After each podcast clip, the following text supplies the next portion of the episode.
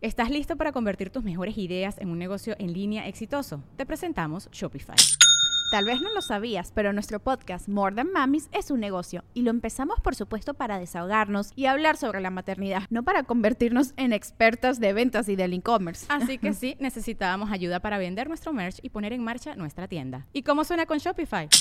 Llegó otra venta. Shopify es la plataforma de comercio que está revolucionando millones de negocios en todo el mundo. Ya seas un emprendedor desde tu casa o desde donde sea, Shopify es la única herramienta que necesitas para iniciar, administrar y hacer crecer tu negocio sin dificultades. Con Shopify puedo gestionar pedidos, envíos y pagos desde cualquier lugar, brindándote toda la información y estadísticas de tus ventas al detalle. Regístrate para un periodo de prueba con tan solo un dólar al mes en shopify.com barra sonoro, todo en minúsculas Ve a shopify.com barra sonoro para llevar tu negocio al siguiente nivel. Shopify.com barra sonoro. This episode is brought to you by Shopify. Whether you're selling a little or a lot, Shopify helps you do your thing, however you cha-ching. From the launch your online shop stage, all the way to the we just hit a million orders stage. No matter what stage you're in, Shopify's there to help you grow. Sign up for a $1 per month trial period at shopify.com slash special offer, all lowercase. That's shopify.com slash special offer.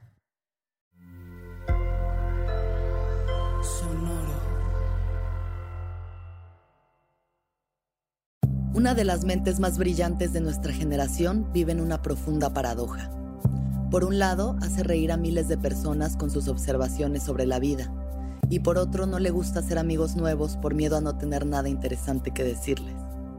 Él ha buleado y ha sido buleado, y experimentar las dos caras de la moneda le ha dado una perspectiva más amplia de la moral.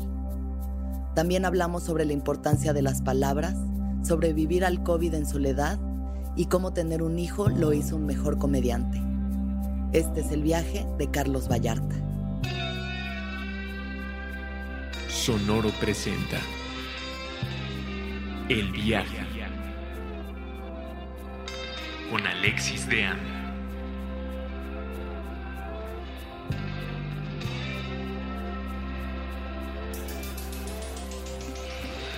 Como que de niño pues creías en Dios porque te decían, ah, pues esto existe y qué más, ¿no? O sea, esto es lo que aprendí y así es. ¿Y en qué momento tú, tú eres ateo, ¿no? ¿Tú te consideras ateo? ¿En qué momento dejas de creer en Dios? Como que dejé de creer gradualmente, por, por pedazos, ¿no? Eh, yo creo que primero en la adolescencia, con la, con la eh, un poquito la, el desafío que teníamos como adolescentes hacia la doctrina, porque me acuerdo que nos llevaban a, nos llevaban a misa como una vez al mes. Entonces, eh, nos contaban en las clases que teníamos de religión la teología de la de qué pasaba cuando bendecía la hostia el Padre y así, ¿no?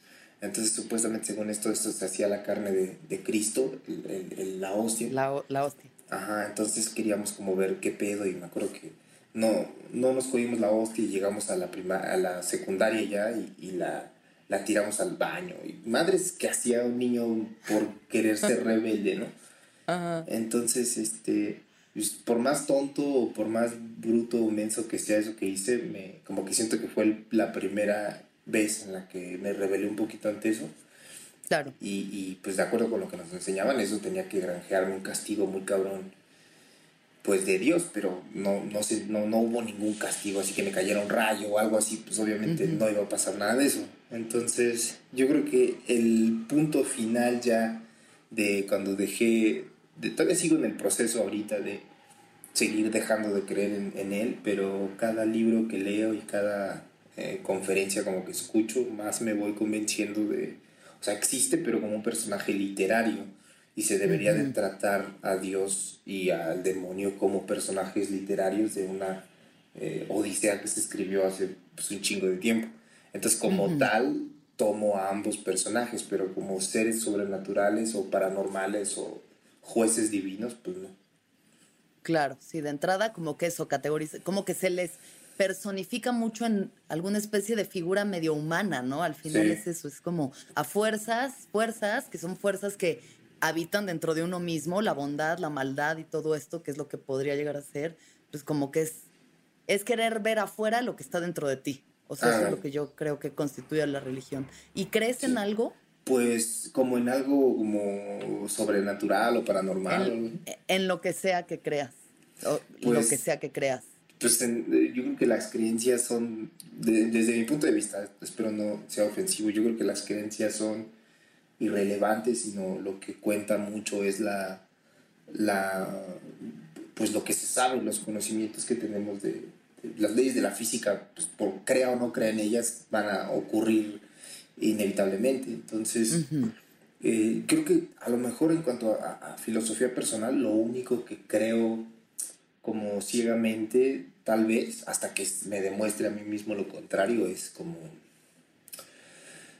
la inevitabilidad de, de dos cosas que son el dolor y la felicidad. Y contra ambas cosas no puedes hacer nada. En un momento te va a llegar una o te va a llegar la otra. Lo único que puedes hacer es aceptar que no puedes hacer nada, conocer tu tamaño frente al orden de las cosas y darte cuenta de que ante el dolor no puedes hacer nada más que recibirlo. Si tú tomas el dolor y te frustras porque quieres una certeza de que el dolor desaparezca, muchas veces lo único que haces es eh, generarte emociones secundarias que se derivan de ese dolor como miedo, ansiedad, tristeza, este, Claro. y eso, lejos de hacer más llevadero el dolor, lo hace más complicado. Si uno se diera la tarea de entender esa inevitabilidad y tomarla tal cual es, igual con la felicidad, disfrutaríamos este, muchísimo más, podríamos sobrellevar mejor el dolor. Y lejos de evitar no sentir nada más con la felicidad, cuando llegara la felicidad, si pudiéramos hacer lo mismo que hacemos cuando nos llega el dolor, que es crear emociones secundarias de la felicidad, pues el resultado sería todavía una vida más plena, creo. Entonces finalmente crees en la impermanencia de las cosas. ¿Qué es eso? Es la, la- la- lo transitorio que es el, es- el estado de éxtasis o de, de miseria, que, que eso es la vida al final. Pues ¿no? sí, o sea, Transiciones. Creo que, creo que somos como demasiado pequeños como para dominar o intentar eh, ser responsables por algo que no nos toca y a fin de cuentas pues eh, podemos nada más influenciar dentro de cierto grado de, de realidad que nos rodea, no en todo, ¿no? Entonces, frustrarte por, no sé, por, por la muerte de un familiar es igual a frustrarte por, por, porque un huracán va a llegar a la costa. Pues es algo que no puedes controlar, ¿sabes? Es, y tú quieras o no quieras, y bajo esa, ese pensamiento, frustrarte pues es inútil, creo. Sí, digo, no quiere decir que no pase, ¿no? Porque yo creo que la muerte es de esas cosas igual tan contundentes que hasta que no sucede, hasta que no muere alguien muy cercano a ti, no sabes Claro. como las olas que pueden transformar tu existencia a través de eso, pero pues siempre cambia. Al final, como, como en, en la transitoriedad de todo, vuelve a cambiar y puedes liberarte incluso, ¿no? Apreciar más el presente a través de, de saber que morirás. Sí, ¿Quién sabe cuándo? Ujú pues sí. Sin querer categorizarte de nada, pero considero que eres una persona introvertida, ¿no? Que, que tu círculo de amistades lo mantienes muy bien tejido. Y siempre has sido así, siempre has sido una persona que se reserva a sí misma. Ah, no, no tanto, o sea, de niño era más sociable, me acuerdo. Y yo creo que de niño, eh, como hasta eso de los 13, 14 años más o menos, como que fue cuando me hice como más, más hermético con, con mis amistades. Y luego como a los 16 me hice todavía más hermético.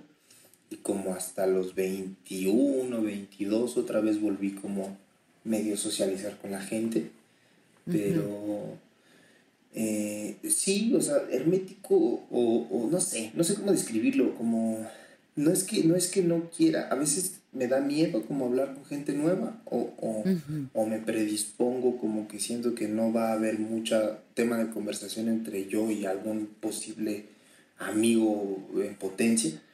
Entonces prefiero mejor no, como no hablar o, o como que no me gusta salirme de mi zona de confort más bien. Creo que eso es Claro. lo que pasa. Ajá. ¿Y crees que tienes un prejuicio sobre la gente de que tal vez no van a tener temas muy interesantes de los cuales platicar o solo en común? No, al contrario, más bien siento que yo no tengo como esa habilidad de hacer entretenida como una historia mía o, o un tema que me interesa a mí. O sea, no es como que subestime a la gente. Hay veces, hay veces las menos, para serte sinceros, donde sí digo, ay, creo que este güey está medio menso.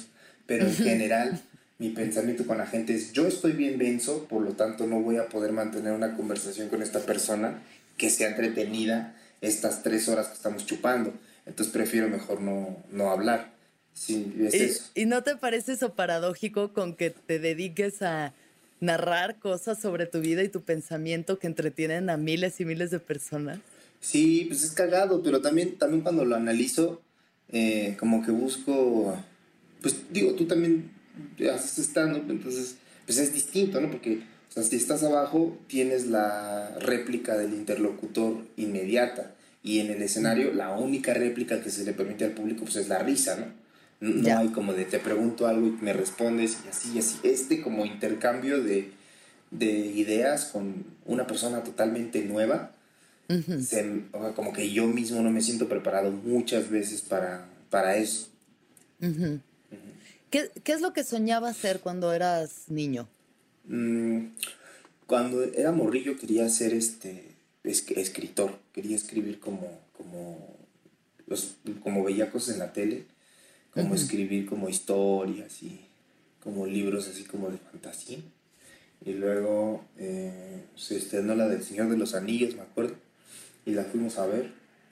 Y como que yo quería escribir un libro verga que alguien hiciera en una película, ¿no? Y luego dije, va, pues yo puedo hacer la película mejor. Entonces desde ahí quise ser como hacer cine, como escribir películas para cine, en la medida de lo posible dirigirlas, pero siento que estoy como más apto para escribirlas lejos de dirigirlas. Entonces, desde morro hasta la fecha, mi, como de mi grande aspiración es escribir una peli. Sí. Todavía no lo haces. Mm, eh, Pues reescribí unos guioncillos ahí, pero, o sea, como que les agregué unos chistes, pero la historia tal cual nunca, así de cero, nunca se me ha hecho. No has encontrado esa cosa que quieres contar, ¿no? Tal vez. Tal vez, tal vez también, a lo mejor el, el- el- el- el primer contacto necesario para que eso se, como que se materialice, igual no lo he encontrado todavía, pero este, andamos ahí como haciendo unas cosillas con el patá eh, de un proyectillo que tenemos y apenas, apenas, apenas así lo discutimos ahorita hace media hora que me habló y estamos viendo a ver si logramos como encontrar la forma de pasar eso a, a una película, a un largometraje, a ver si se puede. Oye, Carlos, ¿puedo preguntarte por qué cuando eras joven pasaste de considerarte un niño más sociable a cada vez más hermético? ¿Qué es lo que pasó?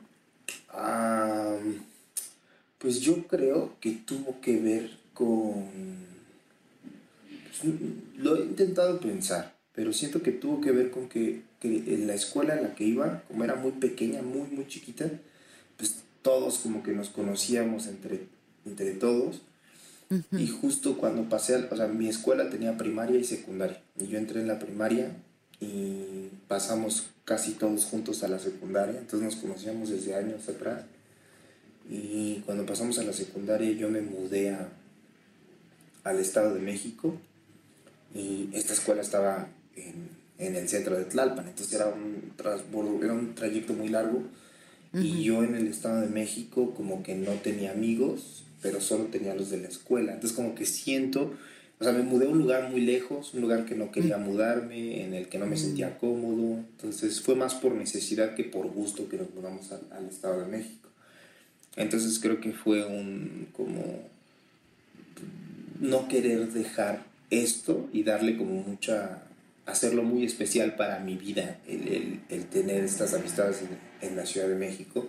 Y a partir de ahí como que me cerré a cualquier posible amistad nueva. Eh, ¿Tú sufriste de bullying o buleaste gente cuando eras más chavito? Claro, en la, en la, en la secundaria justamente yo era, era un bully bien ojete, o sea, era Ajá.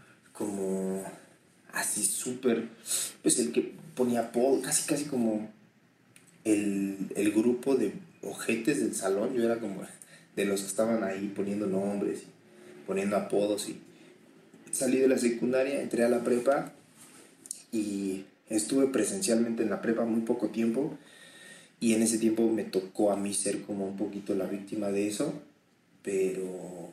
¿Se voltearon las cartas? ¿Te Sí. tocó ser buleado? Me tocó ser buleado. Ajá. No tan, Ajá.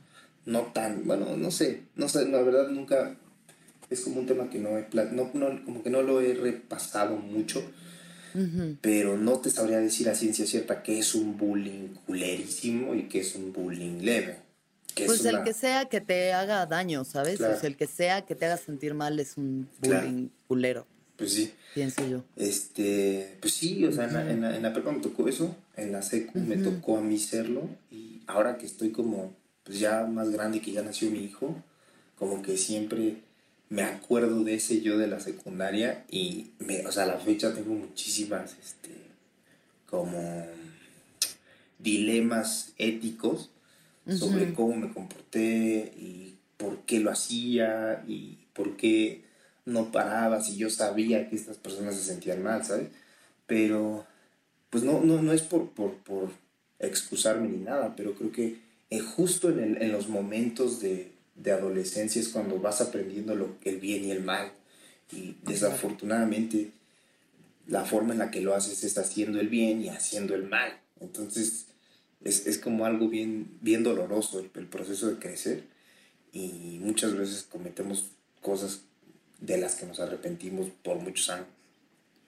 Pues sí, yo creo que también eso, o sea, uno, mient- uno mientras más joven es, menos sentido de moral y de ética tiene porque simplemente no lo entiendes, eres un animalito salvaje adiestrándose bajo las reglas de la sociedad. Exacto. Y aprendes a sobrevivir a través de la crueldad, ¿no? Para poder ser parte de cierto grupo tienes que ser violento, ¿no? Para no ser rechazado, para no ser débil, porque si no estás del otro lado de la moneda. Claro. Y es curioso que te haya tocado estar en los dos lados, porque creo que eso es lo que te va creando un sentido muy personal de lo que es la moral. Exacto. ¿No? O sea, Sí. el entender desde los dos lados qué es lo que pasa cuando tú abusas de alguien o alguien abusa de ti, hace que tengas como mucha más, no sé, magnitud en tu, en tu sentir de, Sí, pues de chale, pues no, yo no quiero enseñarle esto, ¿no? A la generación que viene, ¿no? Exacto. O sea, tú que ya tienes un hijo, pues también empiezas como a, a tener más esa conciencia, ¿no? Claro, empiezas mucho a cuestionarte la forma en la que has sido, cómo eres en, en- este momento. En mi caso es como todo el tiempo el puto dilema entre eh, cómo le voy a enseñar a mi hijo esto y cómo le platico esto y cómo le intento entender, hacer que entienda esto y cómo le, cómo le educo cuando me pregunte esto. Entonces, es, quieres hacerlo de la mejor manera que puedas, pero pues es un trabajo, para poder hacerlo lo mejor que puedas, tienes que aprenderlo tú primero lo mejor que, que puedas. Entonces, Claro. si quieres pasar un conocimiento bueno, tienes que adiestrarte a ti mismo eh, ética y moralmente. ¿no? ¿Tú alguna vez pensaste que ibas a terminar haciendo comedia? Eh, no, fíjate que, o sea, yo escribir sí siempre ha sido como una, una constante en mi cabeza, como estar pensando como historias y me gusta mucho la ficción, entonces todo el tiempo estoy como pensando en esas mamadas. Escribir sí siento que es algo que siempre he tenido desde chiquillo, pero nunca se me había ocurrido escribir como en formato comedia. Cuando empecé a hacerlo, me di cuenta que tenía ciertos, eh, ciertas aptitudes desde, pues no aptitudes, pero, o sea, no era un tema nuevo para mí en su totalidad, o sea, me acuerdo que, o sea, en mi familia, eh, con mis hermanos, soy lo- como los hacía reír mucho y, y- y- y la forma en la que les contaba cosas a ellos es mucho la fórmula que utilizo hoy ya de profesional, más refinada obviamente, para, para hacer un chiste. Entonces la única diferencia es que mis únicos, los únicos que recibían el chiste eran mis hermanos y ahorita tenemos a la audiencia. Pero tanto así como pensar que desde morro iba a hacerlo, no, no, nunca, nunca me pasó. Ujú. Entraste al mundo del doblaje, Sí. joven. Sí, bueno, no tan joven como a los tenía 20, 22 años cuando empecé a hacer doblaje. 22. Ajá. Y, ¿Y cómo es que llegaste ahí? es que, haz de cuenta que estuve en la prepa, eh, estuve en el CCH Sur presencialmente como un mes nada más. Ok. Y de ahí tuve como unos problemas, este, de, como médicos, eh, bueno, o sea, co- como, psicológicos y así. Entonces me, me daba un poquillo de, como de, ¿cómo decirlo? Como ansiedad la gente. Entonces no quería salir de mi casa y estaba como, no, no tenía como muchas ganas de, de- de ir a lugares concurridos, vaya. ¿Cuáles eran los pensamientos recurrentes que tenía? Pues como, como que no me iban a aceptar, como que, como, como que no pertenecía, como una cierta como que no era adecuada mi presencia en, en- en- en sociedad, entonces me daba un poquito de miedo, bueno, bastante miedo como eso, entonces empecé como a ir a terapias y así, y yo le decía a los doctores que no quería salir, que me quería quedar en mi casa, entonces, pero tampoco quería dejar la escuela, entonces mi mamá buscó una alternativa para que pudiera hacer la, la preparatoria desde mi casa, entonces la hice desde la computadora, desde manera abierta, y este, y acabando, quise entrar a- al CUEC para estudiar cine, y de ahí eh, me no me quedé y luego quise hacer examen al CCC y luego comunicación en la UNAM tampoco me quedé. Y de ahí pues me acuerdo que desde morrillo siempre me había gustado mucho el doblaje y quise entrar como a ver si podía hacerlo. Y entré a una escuela a estudiar actuación y te enseñaban locución de cabina y actuación en cabina y radio y no sé qué tantas cosas para trabajar con tu voz. Entonces estuve estudiando ahí dos años, casi Oye, perdón que te interrumpa, Ajá. pero con toda esta situación que traía psicológica, ¿no fue difícil de pronto entrar a estudiar actuación? Que es una Sí. carrera que te obliga además a abrirte emocionalmente ante Sí. la gente pues, de una forma que además no solemos hacer. Sí, afortunadamente ya también, ya había pasado como unos años desde que Ajá. empezó, como, o sea, esto empezó cuando yo entré a la prepa, eh, como este miedo. Entonces, eso, cuando entras a la prepa tienes que como 15 años, 16, Sí. y estuve eh, en casa de mi mamá eh, como hasta el año 2011 más o menos.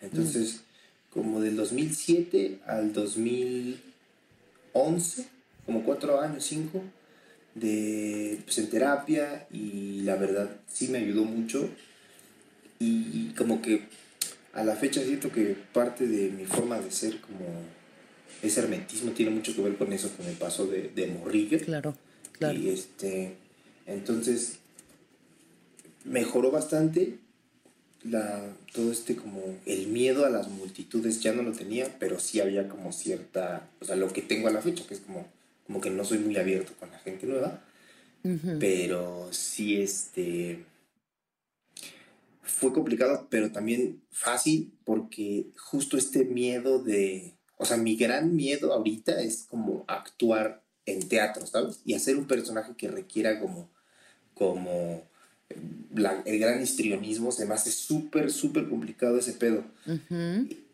O sea, cuando me han invitado a hacer cine, he hecho pues de yo, o sea, de Carlos Vallarta Sí. eh, haciendo otra cosa, pero soy yo. Eh, Como este reto histriónico de fisicalidad, o sea, no, no, no, no, se me hace como tan, tan algo que me, me, así me da miedo. Lo chido de la actuación en cabina de doblaje es que puedes hacer estas madres, pero a fin de cuentas nadie te está viendo el cuerpo, o sea, Ya. están escuchando tu voz nada más. Eso se me hacía como una ventaja por sobre la actuación ¿Estás listo para convertir tus mejores ideas en un negocio en línea exitoso? Te presentamos Shopify. Tal vez no lo sabías, pero nuestro podcast More Than Mamis es un negocio y lo empezamos por supuesto para desahogarnos y hablar sobre la maternidad, no para convertirnos en expertas de ventas y del e-commerce. Así que sí, necesitábamos ayuda para vender nuestro merch y poner en marcha nuestra tienda. ¿Y cómo suena con Shopify? Llega otra venta. Shopify es la plataforma de comercio que está revolucionando millones de negocios en todo el mundo. Ya seas un emprendedor desde tu casa o desde donde sea, Shopify es la única herramienta que necesitas para iniciar, administrar y hacer crecer tu negocio sin dificultades. Con Shopify puedo gestionar pedidos, envíos y pagos desde cualquier lugar, brindándote toda la información y estadísticas de tus ventas al detalle. Regístrate para un periodo de prueba con tan solo un dólar al mes en shopify.com barra sonoro, todo en minúsculas. Ve a shopify.com barra sonoro para llevar tu negocio al siguiente nivel. Shopify.com barra sonoro. Hey, it's Kaylee Cuoco for Priceline. Ready to go to your happy place for a happy price? Well, why didn't you say so? Just download the Priceline app right now and save up to 60% on hotels. So, whether it's Cousin Kevin's Kazoo concert in Kansas City, go Kevin, or Becky's Bachelorette Bash in Bermuda, you never have to miss a trip ever again. So, download the Priceline app today. Your savings are waiting. Go to your happy place for a happy price. Go to your happy price, Priceline. en, en un escenario, en teatro. Entonces, este, y muchos amigos que hacen doblaje a la fecha también hacen teatro, pero eso a mí jamás, o sea, cuando yo hacía doblaje me decían, oye, es que tengo que ir a un casting y no sé qué, y a mí me da mucho miedo hacer castings y, y- y esas cosas me dan mucho miedo, como, no sé. Y sí fue complicado, entré a, a doblaje, estuve en doblaje y casi al mismo tiempo empecé a hacer stand-up y ya, pues me, me gustó más el stand-up, ganaba más en el stand-up y me quedé haciendo stand-up. ¿Cómo llegaste al stand-up? Por este Paco Maya, ¿te acuerdas de Paco Maya? Claro. Paquito, eh, él estaba en la escuela de doblaje, la misma que yo. Y este y él empezó a ir a shows de stand-up y le gustaron.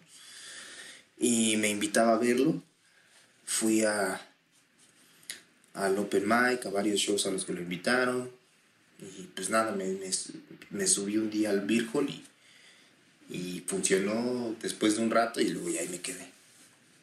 Oye, Carlos, y bueno, fue muy claro, por ejemplo, en tu caso, ¿no? Lo que pasó con este video con René Franco que se viralizó y como que ese fue el parteaguas para que todo tu trabajo de pronto se volviera muchísimo más popular, ¿no? Digamos, entraste Sí. al mainstream, por así decirlo. Sí, gracias. ¿Cómo viviste toda esta transición? O sea, ¿cómo te ha impactado a ti lo que en este caso viene siendo la fama? ¿Cómo lo has vivido? Pues me, me genera un poco de... Hay como, siento que hay comediantes que lo manejan mejor. O sea, como que hay comediantes que no tienen este problema como... Como... De mantener una línea en común entre su carrera como comediantes en el escenario, en su comedia y, y al mismo tiempo están como poniendo su vida en, en Instagram y así, ¿no? Como acá, como, o sea, no hay un problema con... Compartir con la gente, Exacto. ¿no? Desde todos los, los planos. claro. Exacto, exacto. Eh, yo mm, me imagino que todos en algún punto nos paramos a pensar como a decir, verga, esto me va a hacer, puede, me- o sea, si me llegan a conocer más personas, como que estoy más en el ojo de público y hay como presiones tanto para no cagarla como para apoyar ciertas causas, ¿no? Y, y, y, y no, no sé, o sea, yo personalmente tengo como muchos pensamientos encontrados. Hay veces días y meses en los que digo, ah, está bien, pues voy a subir esta foto que tiene, ¿no? Voy a subir este video que tiene.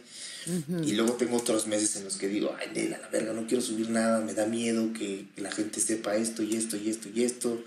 Este, no sé, como que tengo mucho ese conflicto constantemente en mi cabeza. O sea, si tú pudieras eh, hacer tu carrera como tú quisieras, que fueras eso, presentarte en auditorios de 10 mil personas, pero que Sí. nadie nunca te pidiera una foto, ¿lo harías así? Sí, pues sí, sí, creo que sí. O sea, O sea, sí te gusta la parte del escenario y, Claro. y que haya mucha gente y que te aplaudan, esa parte sí. Sí. Pero bajando del escenario quisiera ser completamente anónimo. Claro, yo creo que sí, creo que, este, no me acuerdo si fue Nicho, no me acuerdo quién me contó, que es otro colega comediante, no me acuerdo si fue él o quién me dijo como eso, que, que sí somos personas muy, tenemos un ego que queremos como alimentar, ¿no? Que, que queremos la atención de la gente y queremos como, como entretener a la gente y ser los mejores de la, de- en el entretenimiento de las personas, ¿no? Decir, quiero que la gente me elija a mí por sobre mil opciones de entretenimiento para pasarse un rato chido. Pero también es cierto que la admiración y la atención que te pone la gente cuando estás haciendo stand-up es muy cabrona y hay personas quienes dicen, bueno, yo tengo esta hora de atención del público a la semana y con esto ya tengo mi dosis de alimento De para el, mi ego y para mi atención y ya está. Ajá. Entonces cuando lo, lo pienso así digo, eso está bien, o sea, si se pudiera hacer así y no hubiera como esta necesidad de mantener una presencia en, pues que tu Instagram, que tu Facebook, lo haría, Claro. lo haría definitivamente. Claro. Oye, y cuando tú escribes tu material. ¿confías en lo que escribes? ¿Confías en la técnica? ¿Confías en tus pensamientos? ¿O también te, te inundan las inseguridades sobre si lo que estás escribiendo eso no es valioso o si Sí. eso no es chistoso? Mm, sí, claro. o sea, hay, hay, hay chistes en los que de inmediato son los menos, obviamente. Chistes así en, en, una, en una conversación con un amigo me dice algo que le pasó y yo le respondo algo y nos reímos y digo, creo que esto lo puedo usar en el escenario. Hay muy pocos chistes en los que sí digo, esto lo voy a decir así y sé que va a dar risa. Muy poco. Sí. Pero de ahí en fuera, la mayoría son como ideas, ¿no? Que te llegan y dices, creo que puedo hablar sobre esto, de este modo, de esto. Y medio haces el plan del chiste, como un boceto, y lo tienes en la cabeza y te subes a un open mic y lo pruebas y funcionan algunas partes y luego te bajas y dices, esto puede funcionar mejor si le cambio acá y le cambio acá. Entonces, creo que sí hay una confianza, pero también no somos máquinas, así que sigamos como un formato para armar el chiste perfecto, ¿no? Medio tenemos Claro. la idea y, y- Sí. y somos eh, personas falibles, obviamente, y- pero, pero sí, sí hay una confianza porque sabes que llevas un rato haciéndolo y que puedes hacerlo, ¿no? Y ahorita con toda la corrección política que existe y la eh, superioridad moral que estamos viviendo los comediantes, ¿no? La censura y las ganas de cancelarnos a todos. Sí. Tú, digamos, si haces una retrospectiva sobre tu, tu material, hay chistes de los que no te arrepientas, no necesariamente te arrepientas, pero digas, ¡ay, no puedo creer que dije eso, no puedo creer que hice este chiste! Sí, ¿Tienes claro. ese tipo de material? Sí, claro, tengo ahí unos chistecillos este, al respecto de algunos temas, este, en su mayoría los que me he puesto como a analizar más, tanto así como decir, no puedo creer que dije esto, más bien siento que me faltó un poquito como de tacto, más que nada, para poder decirlo de una manera menos mm, cruda tal vez. Mm, pero eh, sobre el, síndrome de Down, que es un problema como, ah, bueno, no un problema, es un, es un tema que, me, que siempre he tenido como muy eh, presente en la cabeza. Entonces, hablaba ¿Por qué? ¿Por qué tienes tan presente el síndrome de Down? Es que mi mamá es fisioterapeuta, entonces, Ya. este, desde morrillo me acuerdo que a ella le, le interesa mucho el tema, justo porque le gusta como ayudar a la gente cuando van a terapias con ella. Entonces está muy enterada del tema y desde morrillo me platicaba como todo lo que sabía y, y así. Hablaba con unos amigos hace poco justamente que les decía que mi problema era, como yo lo veía, que ese tema para mí desde niño se me habló al respecto y lo normalicé desde morrillo. O sea, no lo veo como algo, Como un tabú. un tabú, Exactamente. porque al final así es como se ve. sí, como un tabú. Entonces, el problema era que además de eso, también eh, tenía yo hace como unos años un amigo muy cercano Mm, eh, con quien solía ir a su casa y pasaba tiempo con su familia y uno de sus tíos tenía síndrome de Down justamente y pues nos llevábamos chido con él, o sea, estábamos como platicando y llegaba él y platicábamos con él y bromeábamos con él. Entonces, ah, cuando le sale como mi primer chiste en, en el escenario al respecto, eh, sí encuentro como un poquito como de, uy, algunas caras medio, medio raras, algunos Ya. ceños fruncidos, pero eh, me tomó mucho tiempo como pensarlo, como decir, pero ¿por qué? ¿no? Y ahorita que lo veo así, siento que tiene un poquito que ver con esa normalización de, de mi parte hacia, hacia el síndrome de Down. Claro. Y a la fecha creo que sí tiene que ver con, con esta falta de tacto. O sea, me falta un poquito de tacto decirlo de una manera menos este, agresiva, por decirlo de un modo, Ujú. pero tanto como arrepentirme o algo así, pues no, o sea, yo francamente no creo que ningún chiste tenga la capacidad de ser malvado.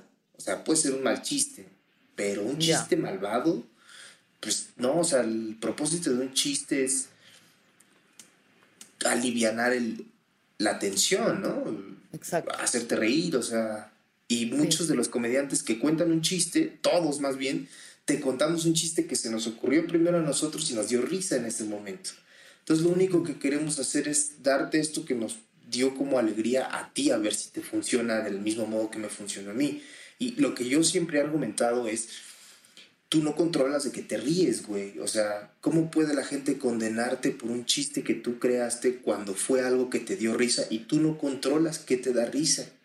Simplemente te dio risa y lo quieres compartir a terceros a ver si les funciona de la misma forma. Claro. Se me hace una paradoja muy grande todo ese tema. Sí, totalmente. O sea, yo también creo que la comedia es para aligerar la carga de toda la presión que ya traemos encima, de temas que todos pensamos y mucha gente, muy poca gente se atreve a hablar, y que si te ríes es porque resuena en ti, en tus creencias colectivas, o sea, no significa que seas una buena o mala persona, ¿no? Claro. O sea, si no, si no estás a- tomando a una persona, o sea, en su presencia y burlándote de ella y como, ¿sabes?, intentando humillar a alguien, creo que no hay maldad en la comedia. Sí. Puede haber chistes muy oscuros, pero no, no por eso son, no, no hay, como que no hay maldad, pues, no hay saña. Claro. Pero bueno, no, hoy en día es un momento difícil para, para eso, ¿no? Sí. Para reestructurar la forma en la que vamos a seguir creando. Sí, yo creo que también tiene que ver mucho con la, con la, eh, pues es que es, es una reestructuración mundial de la sociedad que se quiere llevar a cabo.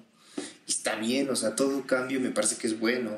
Eh, eh, Claro. eh, el, el problema creo que a veces se presenta cuando la búsqueda de este cambio mm, puede mezclar la responsabilidad de actos criminales con un acto artístico, ¿sabes? Como decir, estos dos actos tienen la misma responsabilidad social y las mismas repercusiones. Y dices, pues no, Claro. o sea, Sí. No, Sí. no, no creo que, que sea el caso. O sea, bajo esa lógica, el argumento de Trump de cancelar los videojuegos violentos porque son la causa de las matanzas y no las pistolas, tiene también sentido entonces. Y a mí no me suena que tenga sentido, ¿sabes? Claro, si representar una tragedia griega o una obra de Shakespeare en la que hay matanzas, ¿no? Un Hamlet o alguna cosa así, pues sería lo mismo, incentivar a la violencia, cuando Exacto. solamente es como sublimar cosas humanas que pasan, que es, la vida es violenta, la Exacto. vida es violenta, Sí, sí, sí. ¿no? O sea, Totalmente. entonces, pasando a otros temas, quiero que hablemos sobre, sobre cuando supiste que ibas a ser papá. Porque yo sé que fuiste un papá joven. O sea, en este Sí. caso sí creo que un papá joven, ¿no? ¿Tenías 24 años? 26. A 26 cuando nació León. nació Leonchis. Sí. ¿Qué, ¿Qué pensamientos cruzaron por tu cabeza cuando supiste que ibas a ser papá? Mm, mi primer, primer pensamiento fue como de verga, ¿sabes? Como decir, changos, creo que no, no, no está, o sea, fue una preocupación más que una felicidad. Ah, el- pero así, sin mentir, como a los cinco minutos también eh, Carla me cambió mucho como el pensamiento. Y dije, bueno, pues sí tiene razón también. Eh, y pensando mucho la situación, dije, pues no está tan mal, o sea, si yo me acuerdo de, de Morrillo también como que no estaba en mis planes así ser papá, pero también decía, si voy a ser papá, voy a ser un papá, pues yo, a mí no me tocó tener papá y quiero como eh, eh, ser un papá presente para mi hijo, si es que llego a tener uno. Eh, en el aspecto personal, el proceso del embarazo es chido, eh, cansado obviamente, pero cuando ya nace tu hijo, eh, como que te empiezas como a reestructurar tú mismo mil creencias que tenías en la cabeza. Y cambia muchísimo una persona cuando, cuando tiene un hijo voluntariamente, digamos, ¿no? Entonces, eh, creo que es ¿Cómo, una... cómo, cómo es que cambiaste tú? ¿Cómo, personalmente, cuáles son las creencias que cambiaron en ti después de, de que nació León? Mm, pues en especial el hecho de eh, por qué estaba haciendo lo que estaba haciendo. O sea, tenía como una... O sea, como que empecé a hacer comedia y empecé a hacer stand pero nadie dependía de que lo hiciera bien o lo hiciera mal. Podía irme de la verga, pero a fin de cuentas nada más me iba a llevar a mí mismo entre mi fracaso. Ya, sí. Entonces, la responsabilidad de volverte mejor en, en tu trabajo encontrar una razón en específico para qué estás trabajando, para que no le falte nada a mi hijo, para que tenga una buena educación, para que tenga una casa. Eh, todo ya se vuelve como una labor constante eh, por tu familia y tú pasas a segundo plano, pero también afortunadamente tienes un trabajo que te permite no abandonar del todo tus, tus aspiraciones. Entonces, eh, vas entendiendo, o sea, pues definitivamente uno madura más rápido cuando le toca ser papá, creo. Pues por lo menos en tu caso sí. Digo, no sé si en todos, ¿no? O sea, ahí puede haber particularidades, pero creo que qué bonito eso que dices. Eso es algo que como que no lo había pensado por lo menos de ese, de ese lugar, ¿no? Como comediante, como pues antes no importaba si te iba bien o mal, más que sí. el único afectado eras tú y ahora sí ya era una, una cuestión un poco más de vida o muerte. Claro. O sea, de proveer para una familia, ¿no? A pues través de, de, hacer algo que muchos a veces nos tomamos pues mucho más a la ligera. Exacto. Sí, sí, sí. Sí cambia mucho.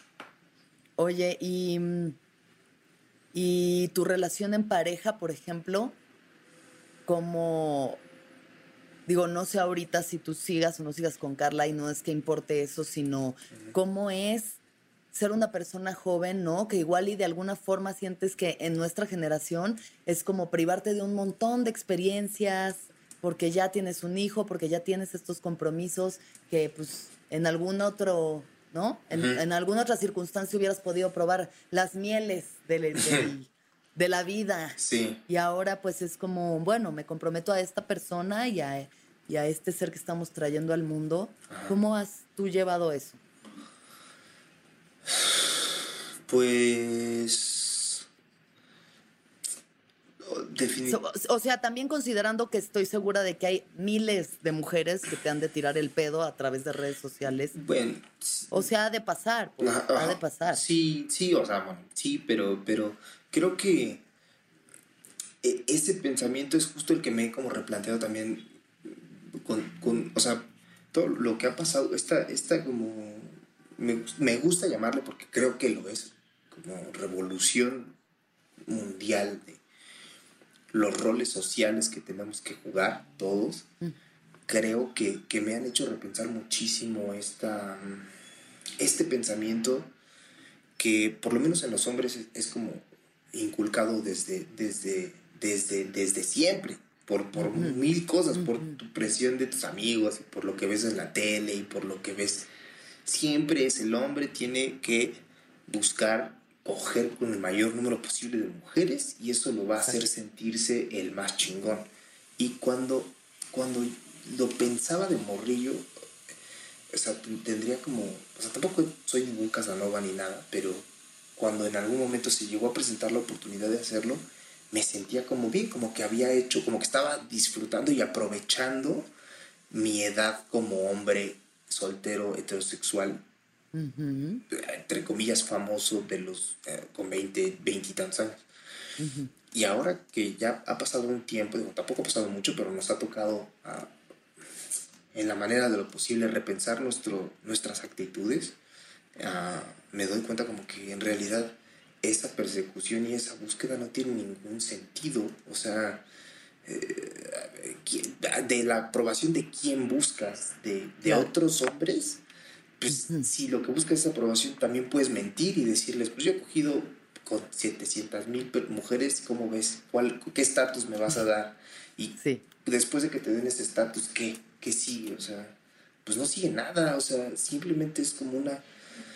Eh, una trampa que nosotros mismos nos pusimos mm. y, creo que no, o sea, obviamente cuando te das cuenta de las cosas que has hecho mal y eh, en las actitudes que has tenido con previas parejas emocionales y sexuales, te das cuenta como, como de chale, nunca me detuve a pensar qué pensaba esta otra persona o, o qué tan buenas eran mis acciones en este caso específico. Entonces, bajo esa lógica, eh, obviamente cometimos muchos errores eh, en cuanto a nuestras relaciones emocionales con otras personas, pero eh, creo que nuestra maduración mental, emocional más que nada, está atrasada porque queremos madurar primero como hombres heterosexuales sexualmente y después ya a ver si queremos madurar emocionalmente y no llevamos a la par ese proceso. Entonces es bien complicado cuando de repente tienes que ser lo más honesto que puedas, te das cuenta de que en realidad nunca te tomaste la molestia de madurar emocionalmente. Te concentraste en una mm. sola cosa y ya cuando te tocó esto, te diste cuenta que estás bien idiota y tienes la, la, la, la madurez mental de un cabrón de 19 años cuando tienes 35. y pues es bien complicado, la neta. A huevo, pero bueno, darse cuenta es el primer paso. Sí, pues ¿no? Darse cuenta es el primer paso. Qué bueno que estamos en reestructuraciones de identidad y de lo que significa una vida valiosa, ¿no? Para cada uno. Pues Oye, Carlos, lo último que quiero platicar contigo es, em, yo he estado pensando mucho sobre el lenguaje, ¿no? El uso de la palabra. O sea, nosotros como comunicadores, justamente nuestra herramienta principal es la palabra. Y lo importante que es las palabras que utilizas, la forma en la que utilizas el lenguaje. Porque yo considero que tú eres uno de los comediantes que que utilizan para empezar una mayor gama de palabras y creo que cuidas mucho la forma en la que tú dices las cosas al momento en el que escribes tu material. ¿Qué opinas tú sobre eso? ¿Crees que las palabras que deberíamos de elevar el lenguaje, deberíamos de esforzarnos más en crear un, lenguaje más florido? Pues yo creo que eh, eh, me concentraría yo más en ser un poco más concisos con el mensaje que queremos dar a entender.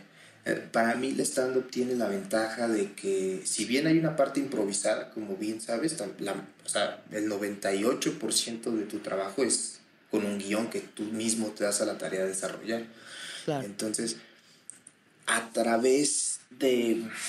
Yo sí, o sea, tienes razón, yo me, me fijo mucho en las palabras que utilizo e intento ver de qué manera mi mensaje puede ser más conciso en cuanto a lo chistoso que puede ser, pero al mismo tiempo claro, lo más claro que puede ser y chistoso que puede ser. Entonces para eso utilizo las palabras como indicadas para que se dé a entender conciso y cagado. Entonces así la gente entiende lo que quiero decir, pero también le está entendiendo al chiste de lo que quiero decir. Creo que tendríamos que trabajar en ser más concisos y definitivamente para ser más concisos necesitas saber qué palabra utilizar en, cierto, eh, en cierta situación. Mm. Y sí falta muchísimo entre el pueblo mexicano eh, la, pues la, la, lectura creo que es necesaria, definitivamente. Totalmente. Es la única forma en la que puedes conocer como palabras y en el discurso de los personajes o del propio autor, si estás leyendo un ensayo o lo que sea, encuentras una forma concisa de dar a, entender el mensaje porque es lo que hacen en, la literatura, dar a entender algo de manera concisa. Ok, finalmente te voy a hacer unas preguntas rápidas y breves. ¿Cuándo fue la última vez que lloraste? ¿La primera vez? La última vez que lloraste. Ah, la última vez que lloré. Caray. Eh, estaba, me dio COVID hace poco y estaba, me tocó rifármela solo en mi casa. Entonces nada más estaba mi gato. Y como esa desolación de estar solo enfermo y con mi gato, fue como de verga. Me, yo creo que esa fue la última vez que lloré. Uf, qué heavy. ¿Qué es lo que más feliz te hace? Eh, mi hijo, definitivamente. Levantarme y, Leoncito tiene como una maña de decir que ya es de día cuando se levanta. Entonces es lo que más me hace feliz, escuchar su ya es de día, papá, en la mañana. Oh. ¿Qué es lo más importante para ti? Leonchis también. Leoncito. ¿Y qué es lo que opinas de la muerte? Bueno, no opinas, ¿qué piensas de la muerte? Me da eh, miedo enfrentarme a las muertes de otras personas. Mm, Pero creo que ahorita, en esta etapa de mi vida, estoy en paz con el pensamiento de mi muerte. Pero también, pues todo parece indicar que estoy muy lejos de mi propia muerte. Entonces, también puede ser desconocimiento del tema total. Eh, Ahorita estoy en paz y espero que se mantenga así hasta que me muera. Sí. Pues muchísimas gracias, Carlos. Qué placer platicar contigo. De verdad, eh, celebro tu trabajo, Gracias, honro mucho tu presencia en, en el mundo y, y gracias por lo que compartes con, con todos. Gracias, Alexis. Mi amable. Y que todos los seres sean felices, que todos los seres sean felices, que todos los seres sean felices. Gracias. Sonoro presentó El viaje con Alexis de Anda.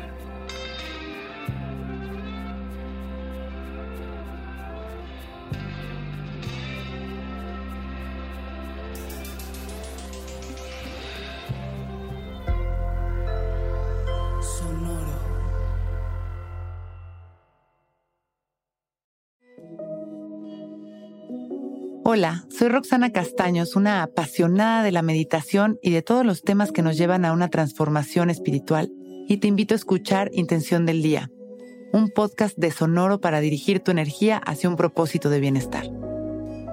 Encuentra un nuevo episodio todos los días en cualquier plataforma en donde escuches podcast. Intención del Día es una producción de Sonoro. ¿Estás listo para convertir tus mejores ideas en un negocio en línea exitoso? Te presentamos Shopify.